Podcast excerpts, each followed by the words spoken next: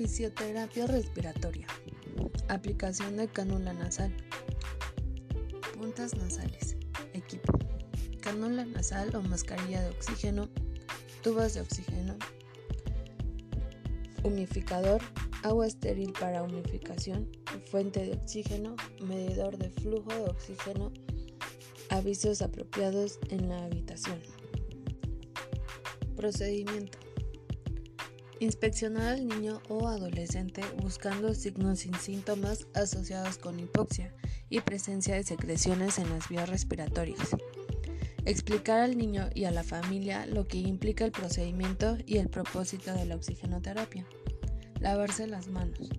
Conectar la cánula nasal de tubo de oxígeno y conectarlo todo a la fuente humificada de oxígeno, ajustada al índice de flujo prescrito. Colocar los extremos de la cánula en los orificios nasales del individuo y ajustar la banda elástica o hebilla de plástico hasta que la cánula quede justa y cómoda. Mantener suficiente sobrante en el tubo de oxígeno y fijarlo a la ropa del paciente. Revisar la cánula de manera periódica. Observar los orificios nasales y la parte superior de ambas orejas por si hay lesión en la piel asegurar el índice de flujo de oxígeno y que corresponda a la indicación médica. Lavarse nuevamente las manos e inspeccionar al enfermo para ver si hay alivio de los síntomas relacionados con la hipoxia. Administración de oxígeno por mascarilla.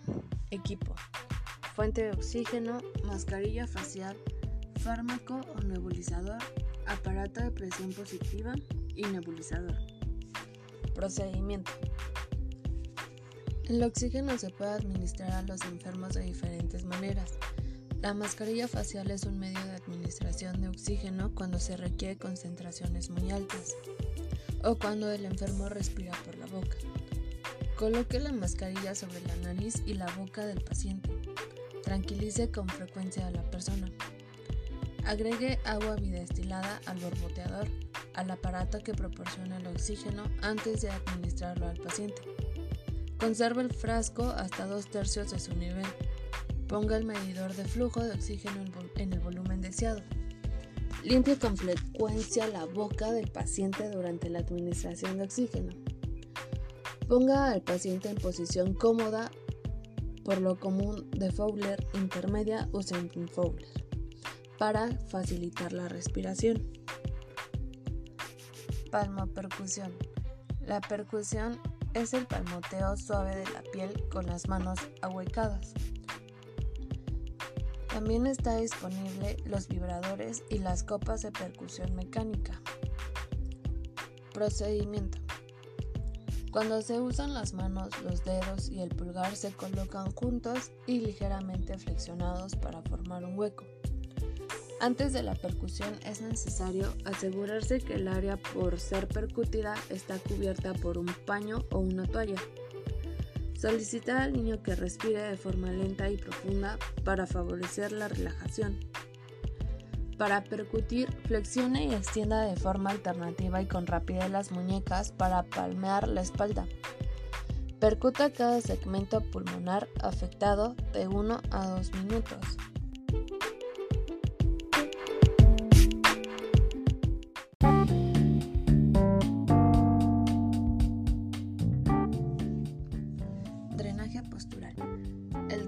Postural es el despeje gravitacional de las secreciones de las vías aéreas que están en los segmentos bronquiales específicos. Se lleva a cabo mediante la opción de una o más de 10 posiciones corporales diferentes a cada una, las cuales drena una sección específica del árbol bronquial. Las secreciones se eliminan de la traca mediante la tos o la aspiración. Material del equipo. Almohadas de 1 a 4. Cama de hospital que pueda colocarse en posición de Trelleborg. Pañuelos desechables, bolsa de papel, vaso de agua y un frasco limpio. Precauciones. En algunos pacientes sometidos a drenaje postural pueden inducir broncoespasmos. Su causa reside en la movilización de secreciones hacia las vías aéreas centrales, lo que incrementa el esfuerzo respiratorio. Para contrarrestar el riesgo de broncoespasmo, la enfermera puede pedir al médico que prescriba al paciente terapia con broncodilatadores, micronebulizaciones o ambos en 20 minutos antes del drenaje postural. Posiciones para drenaje postural. Bronquios apicales anteriores de los lóbulos superiores izquierdo y derecho. Haga que el paciente se siente en una silla con la espalda apoyada contra una almohada. Bronquios apicales posteriores de lóbulos superiores izquierdo y derecho se sienta al paciente en una silla que se inclina hacia adelante sobre una almohada o una mesa. Bronquios de los lóbulos anteriores y superiores, derecho e izquierdo. El paciente descansa sobre un plano sobre la espalda, con una almohada pequeña debajo de las rodillas. Bronquio del lóbulo de la língula superior izquierda. El paciente debe descansar sobre el lado derecho con el brazo encima de la cabeza en posición trélebo, con los pies de la cama elevados a 30 centímetros, poniéndole una almohada detrás de la espalda y girándolo un cuarto sobre la almohada. Bronquio del lóbulo medio derecho. El paciente necesita descansar sobre el lado izquierdo con los pies elevados de la cama a 30 centímetros. Póngale una almohada detrás de la espalda y dele un giro de un cuarto sobre la misma. Bronquios de lóbulos anteriores e inferiores izquierdo y derecho.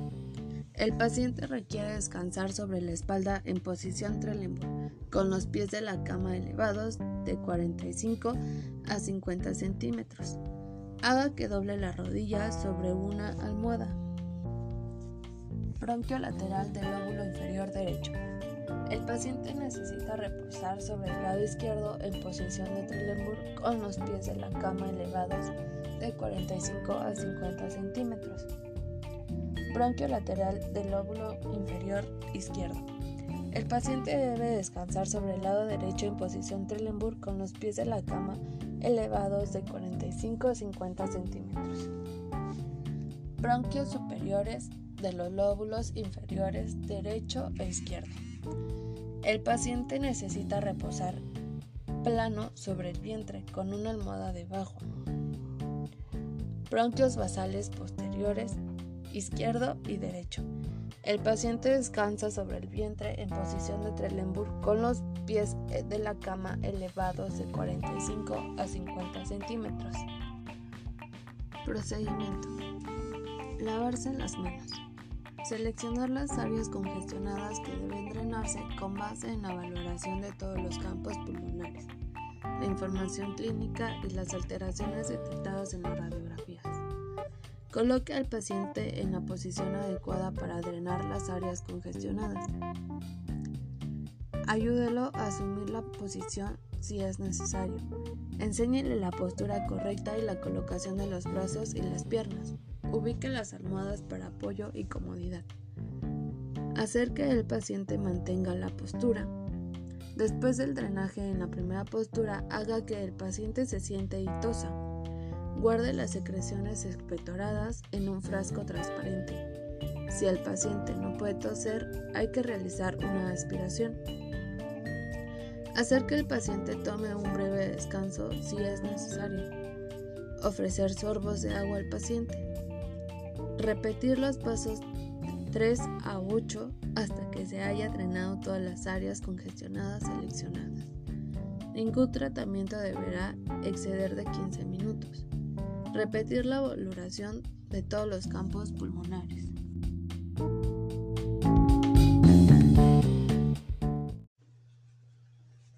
Traqueostomía. El cuidado del niño con traqueotomía representa una responsabilidad importante para el profesional de la salud. Las diferencias anatómicas entre los niños y los adultos, así como la incapacidad del pequeño para poderse comunicar a través de la escritura, torna más necesaria la vigilancia estrecha. Concepto. Es la creación quirúrgica de una vía aérea artificial en la tráquea sobre la superficie anterior del cuello. Inserción de un tubo a través de una apertura quirúrgica en la tráquea para mantener una vía aérea permeable. Formación quirúrgica de una abertura especial en la tráquea a través del cuello para permitir el paso de aire. Objetivos. Mantener la limpieza y evitar la infección del punto de traqueotomía. Conservar la vía aérea permeable y evitar la erosión de la piel alrededor del estómago de traqueotomía. Material equipo. Guantes, cubreboca, agua estéril, solución fisiológica o ambos. Gasas, recipientes o flaneleras estériles, hisopos, apósitos que se acopla al tamaño de la cánula, cintas para sujetar la cánula, equipo para aspiración de secreciones, sondas dependiendo del tamaño del orificio de la cánula de traqueotomía y agua oxigenada. Procedimiento. Explicar el procedimiento y su propósito. Reunir el equipo, lavarse las manos. Colocar al paciente en posición rociar inspeccionar la herida y el drenaje de la traqueostomía, abrir el equipo estéril y colocarse los guantes. De ser necesario, se aspirará al paciente. Limpia la herida y la periferia del estómago. Limpia alrededor de la herida con los hisopos o torundas de gasa o con solución fisiológica. Si hay incrustaciones difíciles de retirar, utilice agua oxigenada. Limpiar solo una vez cada, con cada gasa y luego retirarla. Enjuagar por completo la zona limpia utilizando gasas empapadas con solución fisiológica. Limpiar la periferia del tubo de traqueostomía de la misma manera. Para el punto de inserción utilice apósitos de traqueotomía preparados de forma comercial o artesanal, si están disponibles. Si no es posible, use una gasa estéril evitando utilizar torundas de alcohol. Mientras aplique el apósito, asegúrese de que el tubo de traqueostomía esté fijado con seguridad. Haga que un ayudante se ponga un guante estéril y mantenga el tubo de traqueostomía en posición mientras usted cambia las cintas.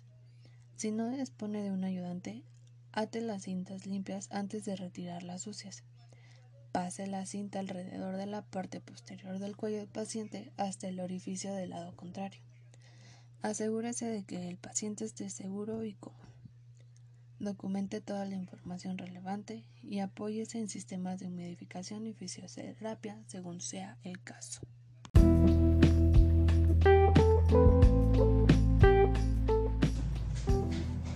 Aspiración de secreciones.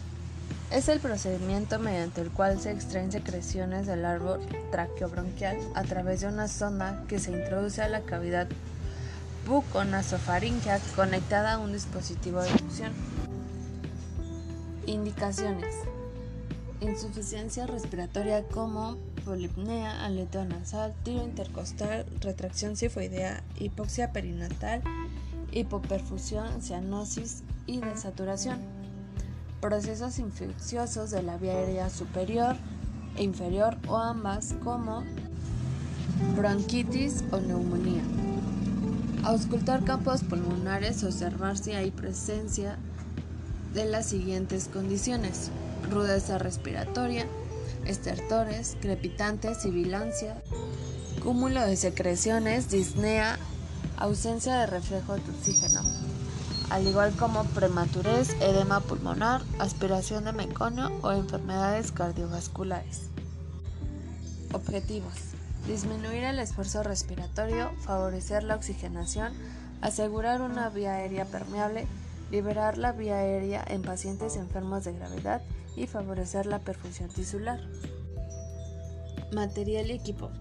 Aspirador empotrado portátil con frasco de aspiración, un conector delgado, sondas de aspiración de 12 a 14 frames, sondas pediátricas o de alimentación de 8 a 10 frames, solución fisiológica o bisdestilada, dos planeras con solución estéril, guantes estériles y desechables, gasas estériles, anteojos de protección, cubrebocas, estetoscopio y saturómetro. Procedimiento. Evaluar la frecuencia cardíaca del paciente y auscultar los ruidos respiratorios. Si el paciente está conectado a un monitor, vigilar constantemente la frecuencia cardíaca y la presión arterial. así como valorar los resultados de gases arteriales. Es importante valorar las condiciones del paciente ya que al aspirarlo se deben suspender para administrarse oxígeno a través de la respiración asistida manual. Colocar al paciente en posición semi-Fowler con el cuello en hiperextensión si no existe contraindicación. Lavarse las manos. Disponer el material que se va a utilizar siguiendo las reglas de asepsia. Colocar el cubrebocas y las gafas protectoras. Si el paciente está sometido a respiración mecánica, probar para asegurarse que no exista dificultad para desconectarse con una mano del ventilador. Activar el aparato de aspiración.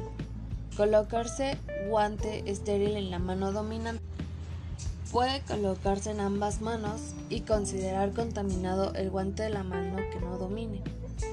Con la mano dominante, enrollar la sonda en la mano dominante.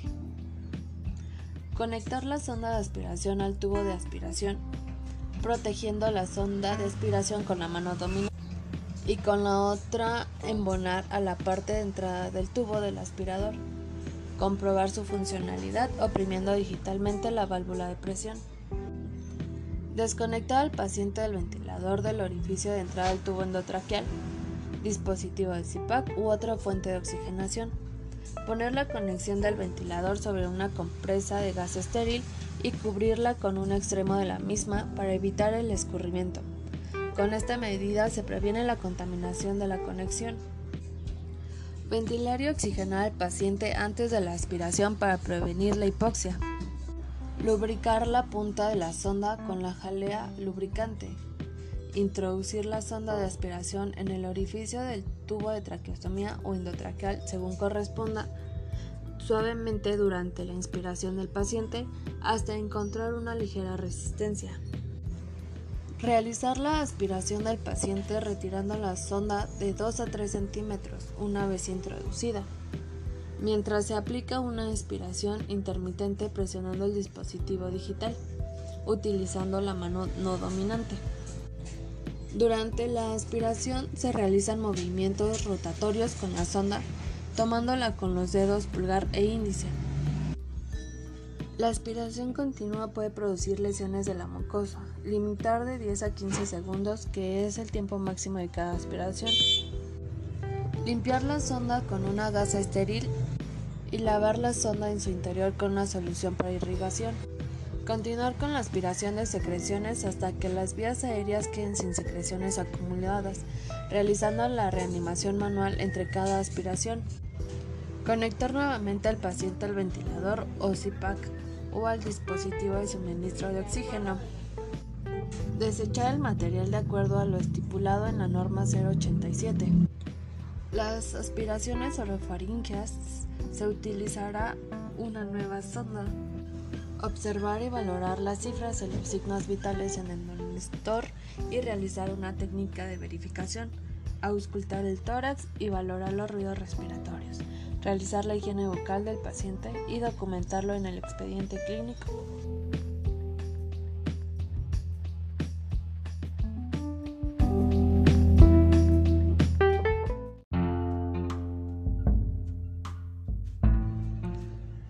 Pleural. Es el procedimiento que se lleva a cabo en pacientes pediátricos para extraer líquido hemático, seroso, purulento o aire de la cavidad pleural y del mediastino a través de un sistema de drenaje mecánico. Objetivos. Facilitar la salida de líquido o aire de la cavidad pleural, restablecer la presión negativa del pulmón y evitar el colapso del mismo favorecer la expansión pulmonar, facilitar el intercambio gaseoso, mejorar la ventilación pulmonar del paciente, prevenir complicaciones e infecciones, disminuir las molestias y ansiedad del paciente. Procedimiento. Lavarse las manos. Trasladar el equipo a la unidad del paciente en una mesa Pasteur. Tomar la esquina de la bolsa de plástico y resguardarla por la línea punteada. Sacar la bolsa de plástico y considerar la envoltura exterior del papel como estéril. Abrir la envoltura del papel usando las reglas de esterilidad. Colocar guantes y sacar el sistema de drenaje estéril. Llenar la cámara de sello de agua al nivel de 2 centímetros. Llenar la cámara de control de succión hasta el nivel de 20 centímetros o como sea indicada. Conectar la cámara de recolección a la sonda del paciente y despinzar la sonda pleural. Comenzar el bombeo de succión hasta que aparezcan burbujas en la cámara de succión. Estimular al paciente respirar de manera profunda y exhalar de forma completa. Para auscultación, corroborar el funcionamiento de la zona pleural. Administrar analgésicos si están indicados. Dejar al paciente cómodo y cubrirlo de forma adecuada. Evaluar de manera regular al paciente anotando la frecuencia, profundidad y esfuerzo o nodo de respiración. Anotar en la hoja de enfermería el tipo de drenaje, la cantidad de líquido fluyente, la rapidez con la que fluye, características del líquido drenado y signos vitales del paciente, así como su estado general.